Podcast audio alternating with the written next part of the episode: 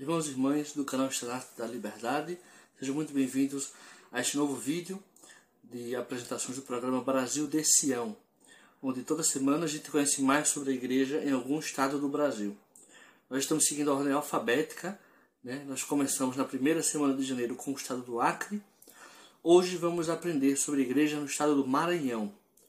É, antes de começar a ver essa história, essa bela história, quero é, vou explicar um pouquinho sobre o estado do Maranhão, né? vamos ver alguns dados sobre esse estado, como a gente faz cada semana com cada estado.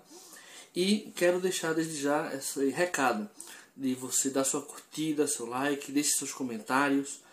É, pode ser qualquer coisa nos comentários, dúvidas, se você tem alguma curiosidade, se algo não ficou claro, se tem alguma data, algum nome errado, algum local, por favor, é, isso não é nenhum incômodo para gente, pelo contrário é um prazer, um privilégio a gente ter os comentários de vocês. E se for para melhorar o conteúdo que a gente prepara aqui, é, vai ser muito mais bem-vindo. O estado do Maranhão é um dos estados mais antigos do Brasil, porque sua criação é de 1535, foi uma das capitanias hereditárias criadas pelos portugueses no início da colonização do Brasil. É, sua capital é a cidade de São Luís, sua população aproximada, né, essa estatística é de 2021, é de 7 milhões 153 mil 262 maranhenses. E esse estado é dividido em 217 municípios. As fontes da pesquisa né, para esse, esse vídeo foram conseguidas pelo irmão Antônio Carlos, que é o responsável, o coordenador geral do, do, desse canal. E tem duas fontes principais, né?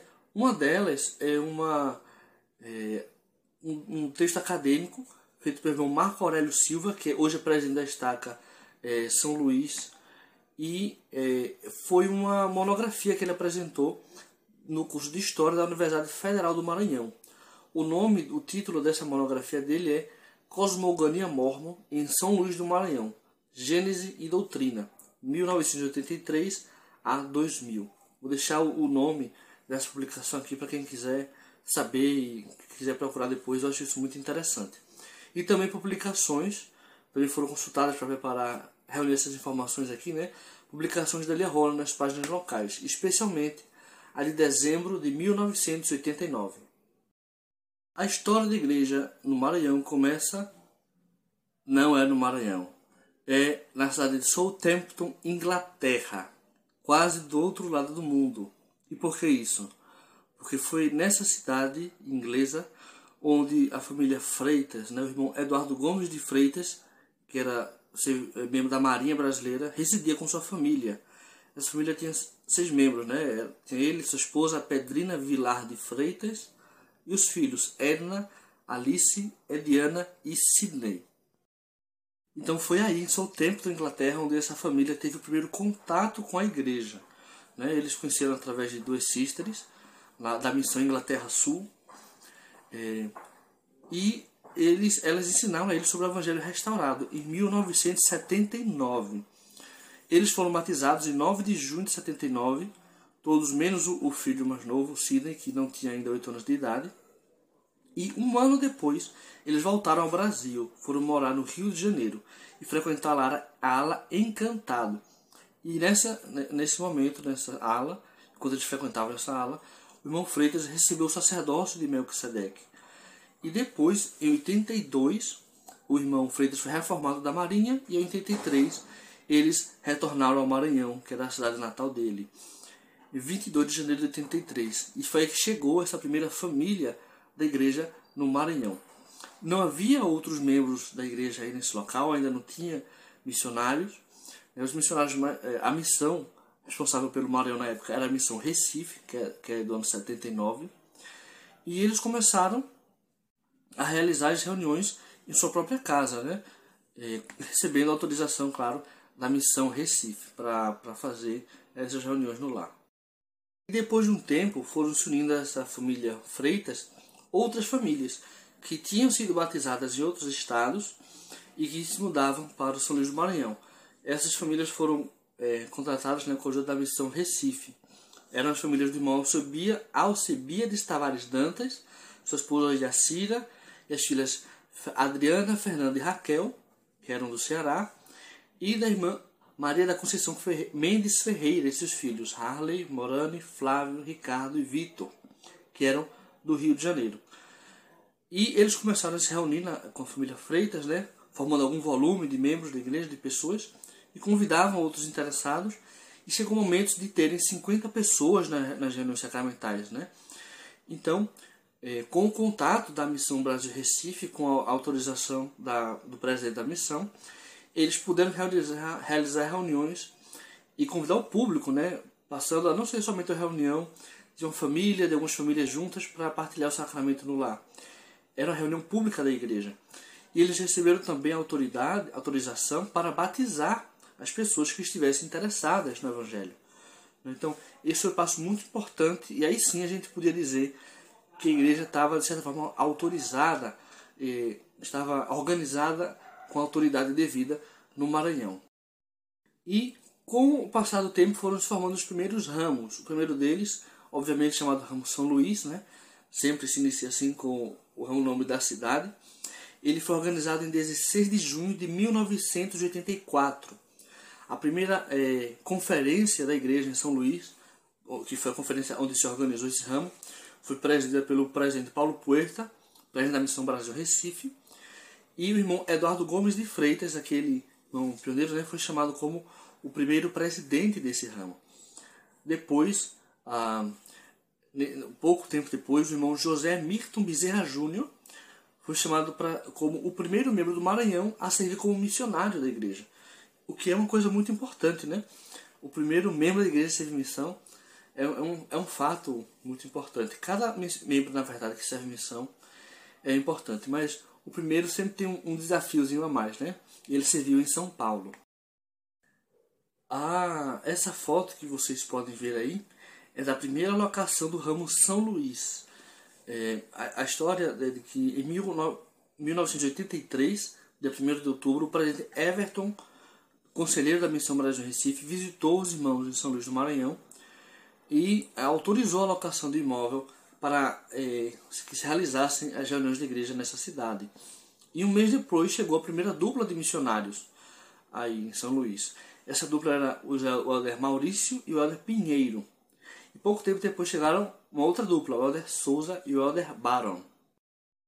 E essa outra foto aqui é da primeira locação do segundo ramo, do ramo Coab.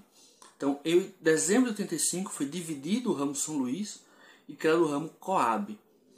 E o, o, o presidente Eduardo Gomes de Freitas, que era o presidente do ramo São Luís, ele morava na área desse novo ramo e ele foi chamado para ser o presidente desse ramo, Coab. E o ramo São Luís passou a ser presidido por outro irmão, Flávio Cardoso Gama. É, é, depois de um tempo, o presidente Flávio Cardoso Gama mudou-se para Belém do Pará, era sua cidade natal. O irmão Gilvan Mota Andrade foi chamado novo presidente do ramo São Luís. Né, e depois foi dado início foi a construção do, da primeira capela da igreja em São Luís, que, como era a regra da igreja na época, teve mão de obra voluntária dos membros de sua construção. Então, nessa foto aqui, ao meu lado esquerdo, vocês podem ver um, um momento né, da construção da capela. É, já está a estrutura aí quase concluída, né? mas ainda estava em construção. E no final, aqui abaixo, a capela já construída, né? Vejam como ficou bonita. É, é muito interessante a gente ver falar da construção das capelas. A gente está acostumado a ver a capela já pronta, já bonita, com gente frequentando, com atividades, com isso, com aquilo. Mas eu sempre acho interessante é, ver a capela sendo construída. É, a gente vê que nem sempre existiu aquilo ali. Em algum momento teve que construir. Alguém fez um sacrifício para construir. Né? Milhares de pessoas no mundo todo pagam seus dízimos para se construir essas capelas. E eu, particularmente, sempre que posso, sempre que sei que vai ter uma capela ser dedicada, eu vou lá para assistir a reunião de dedicação. Porque não é todo dia que acontece isso, né? E eu gosto de ver é, esse momento tão, tão bonito, tão especial. Seja numa capela nova, uma capela que foi reconstruída, etc. Eu acho que isso sempre é um momento espiritual muito sagrado. E especialmente quando é a primeira desse local, né? Mostra o início da, de uma nova época para a igreja aí, o, o estabelecimento da, das capelas, né? uma presença física de um prédio da igreja. Isso tem um simbolismo e um poder muito grande. Então, continuando aí, no final dos anos 80, ah, foi criada a missão Fortaleza e o Maranhão passou a fazer parte dessa missão Fortaleza, né? dividiu essa missão em Recife e foi criada a missão em Fortaleza. Então, por ter um, uma presidência de missão muito mais perto né? e uma quantidade de missionários também maior, pôde dar mais atenção à igreja no Maranhão e esse apoio foi muito importante para o desenvolvimento da igreja aí. O presidente da missão era o presidente Elvésio Martins, e ele designou um missionário tempo integral, Ader Gabi, como presidente do ramo em São Luís. E depois, em 1990, o Evandro José Alves foi é, chamado como presidente do ramo São Luís. E depois, quando a ala São Luís foi criada, né, o ramo tornou-se ala, o irmão José Almir Alencar foi o primeiro bispo do, da ala São Luís. Ele ficou até 96, quando mudou-se para Fortaleza, no Ceará. Parece que todo mundo acaba se mudando depois de algum tempo. Não sei se isso é coincidência ou o que é, mas na minha área também já aconteceu muito isso, né? De bispo ser obrigado porque se mudava. Acho que isso acontece bastante em todo lugar. Em 96, né, foi chamado novo bispo o irmão Paulo César Soares Saldanha. Ele liderou de 96 a 98. E no ramo Coab, o irmão, é, o presidente Eduardo Gomes de Freitas, continuou como presidente de ramo e depois dele foi chamado Alder Comfort, também missionário tempo integral, irmão José Milton Bezerra Júnior, que tinha sido o primeiro missionário tempo integral maranhense a ser enviado para a missão, né? Então veja como é importante mandar jovens para a missão, porque realmente eles que vão liderar a igreja depois. O irmão João de Deus Marques, Jean Claude Abreu de Araújo, que se tornou o primeiro bispo da ala Coab quando ela foi criada em 95. Né?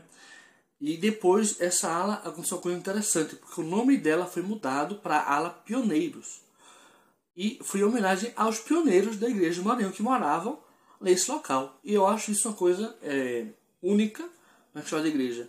O nome de uma ala não ter referência ao local, o nome de um bairro, de uma rua, de alguma coisa da cidade. Ser um nome em homenagem aos membros, né, aos pioneiros em específico. Eu nunca ouvi falar de coisa dessas. Para mim isso é uma novidade. Outro fato importante na história do Maranhão, é que sendo criado tantos ramos, né, que eu fui mencionando, é, em 10 de dezembro de 1989, às vezes eu falo rápido e me embanando todo, foi criado o distrito de São Luís, numa conferência é, realizada na Escola Técnica Federal e foi presidida pelo irmão Elvésio Martins, o presidente da Missão Brasil Fortaleza. Foi criado mais um ramo nesse, nesse dia, o ramo Vinhais. O irmão é, Teodoro José da Silva foi chamado como o presidente desse distrito. Vocês podem ver aqui nessa foto a, a, o presidente da missão, o Melvésio Martins, sua esposa, a Sister Rudá Martins, e a presidência desse novo distrito, o distrito de São Luís. Outro fato importante na história do Maranhão é que, sendo criado tantos ramos, né, que eu fui mencionando, é, em 10 de dezembro de 1989, às vezes eu falo rápido e me embanando todo, foi criado o Distrito de São Luís, numa conferência é, realizada na Escola Técnica Federal e foi presidida pelo irmão Elvésio Martins, o presidente da Missão Brasil Fortaleza. Foi criado mais um ramo nesse, nesse dia, o ramo Vinhais. O irmão é, Teodoro José da Silva foi chamado como o presidente desse distrito.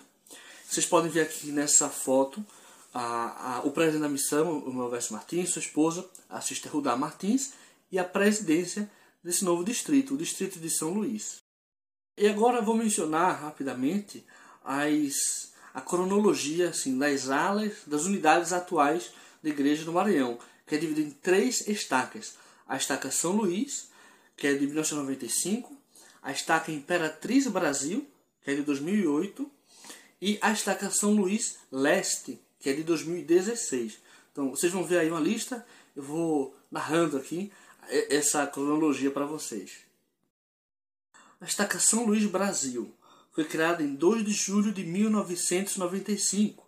Ela é composta pela ala São Luís, criada em 83, ala Vinhais, criada em 89, ala São Francisco, criada em 90, ala Vila Palmeira, criada em 98, ala Itaquibacanga, de 2013 e ala Pinheiros, de 2018. Estaca a Imperatriz do Brasil. Né? Imperatriz é uma cidade muito importante no interior do Maranhão. Foi criada em 30 de novembro de 2008.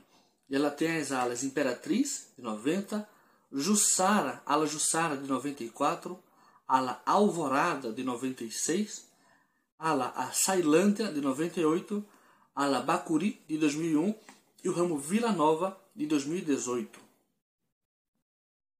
E a estaca São Luís Leste, criada em 21 de agosto de 2016. Ela tem a ala Pioneiros, de 85, ala Quatrac, de 94, ala Cidade Operária, de 96, ala Maiobão, de 2001, ala Jardim Tropical, de 2012 e ala Araçagui, de 2018. E uma coisa interessante sobre essas estacas é que elas foram criadas em momentos bem diferentes, né? A, ala São, a estaca São Luís de 95, a, ala, a estaca Imperatriz em 2008 e a estaca São Luís Leste em 2016. Cada uma numa década diferente, mas todas elas têm também alas e ramos que são de, época, de décadas diferentes.